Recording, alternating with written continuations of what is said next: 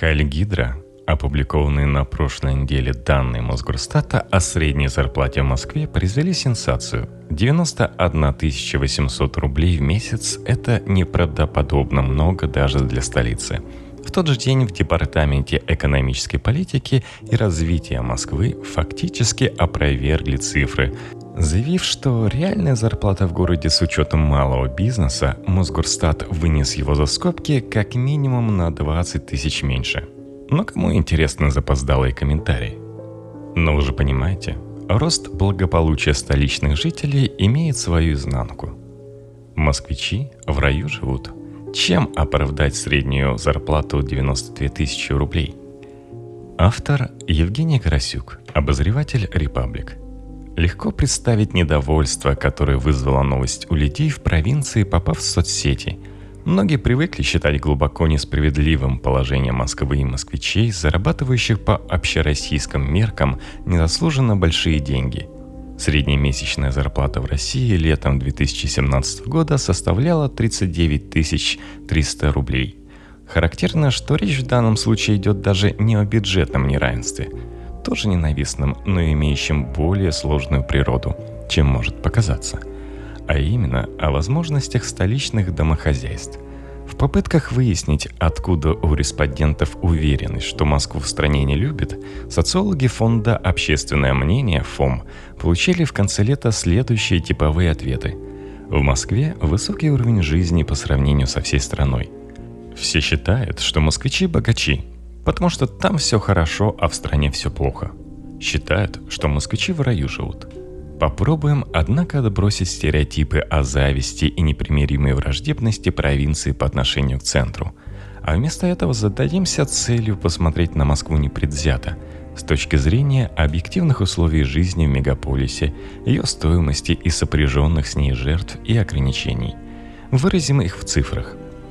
1,7 раза – во столько по данным исследования Высшей школы экономики 2015 года коэффициент фондов отношения среднего дохода 10% самых богатых к аналогичному показателю для 10% самых бедных в Москве превышает общероссийский.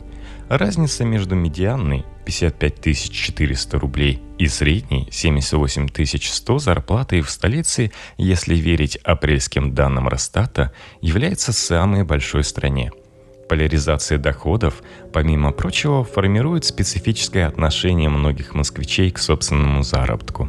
Алина Пишняк и Дарья Попова из Высшей школы экономики, авторы исследования «Уровень и качество жизни московских домохозяйств. Объективные и субъективные оценки», пишут о типично столичной растяжимости понятия «бедность». В Москве, городе с высокой концентрацией богатых, респонденты могут задавать себе более высокие стандарты, ориентируясь на доходную группу, которой они не принадлежат. Поэтому многие люди испытывают гнетущую неудовлетворенность жизнью, в которой реальное благосостояние семьи вечно преуменьшается из-за невыгодного сравнения. 10 часов 31 минута – Такова средняя продолжительность рабочего дня у организации московской агломерации согласно замерам Яндекс справочника 2014 года. Показатель является максимальным для российских регионов. Отметим, что подсчеты не учитывают работу круглосуточных магазинов, аптек, автозаправок и так далее, доля которых в столичной сфере услуг весьма значительна. Анализируя данные московского трафика, Яндекс Навигатор отмечает влияние на него работников, возвращающихся с ночных смен. В автомобильных пробках и переполненных вагонах метро эти люди встречаются с теми, кто в избежание опозданий на работу привык выходить из дома между 7 и 8 часами утра. Средняя длина московского маршрута от дома до работы по расчетам Яндекса составляет 17,9 километра.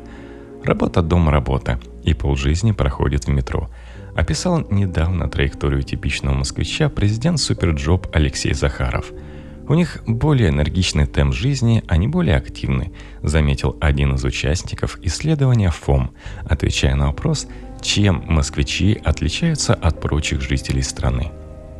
Десять соискателей весной этого года в среднем претендовали на одну вакансию в столице, согласно измеряющему конкуренцию на рынке труда Headhunter Index. Москва преследует образ места, изобилующего предложениями работы на любой вкус, опережающими спрос. И поэтому лишенного конкурентного напряжения этот расслабленный образ, в частности, старательно поддерживают московские чиновники, ответственные за занятость и социальную политику. Но независимые оценки говорят о другом. Хорошая, щедро оплачиваемая работа в столице дефицитна – Нехватку в Москве адекватных приложений о работе отмечают, например, в компании HR Experts. Причина все та же – значительный переизбыток претендентов. 18 лет. Столько необходимо среднему москвичу, чтобы накопить на жилье в столице. Подсчитали в прошлом году эксперты федерального портала «Мир квартир».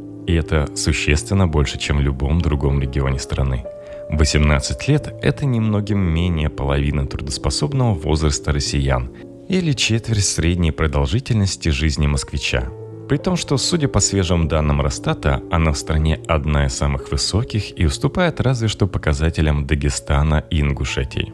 Самое доступное для приобретения жилье в Москве – однокомнатная квартира эквивалентна доходу за 9 лет, утверждалась в майском мониторинге Аран Хикс – Расходы на аренду квартир и комнат в столице при этом соответствуют среднему значению по стране – 40% зарплаты.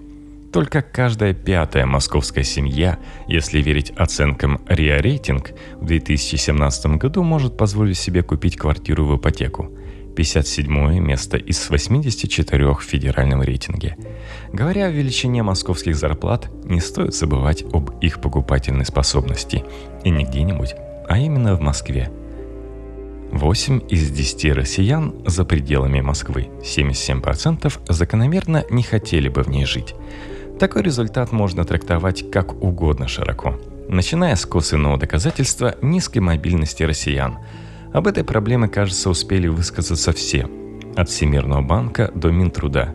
Но есть и еще кое-что. Принципиальное неприятие столичного образа жизни даже теми, кто знаком с ним лишь понаслышке – Четверть россиян никогда в Москве не были, а не менее трети последний раз были больше 10-20 лет назад. Ясно ведь, что манящие финансовые возможности столицы уравновешиваются дискомфортом жизни в огромном перенаселенном городе. К тому же острая конкуренция в большинстве сфер деятельности повышает риск персональной неудачи. Для себя и своих детей многие выбирают размеренную и предсказуемую жизнь без приключений. Иными словами – Жизнь дома подальше от МКАД с ее бурлящим потоком неприлично дорогих машин, купленных на вызывающие высокие зарплаты –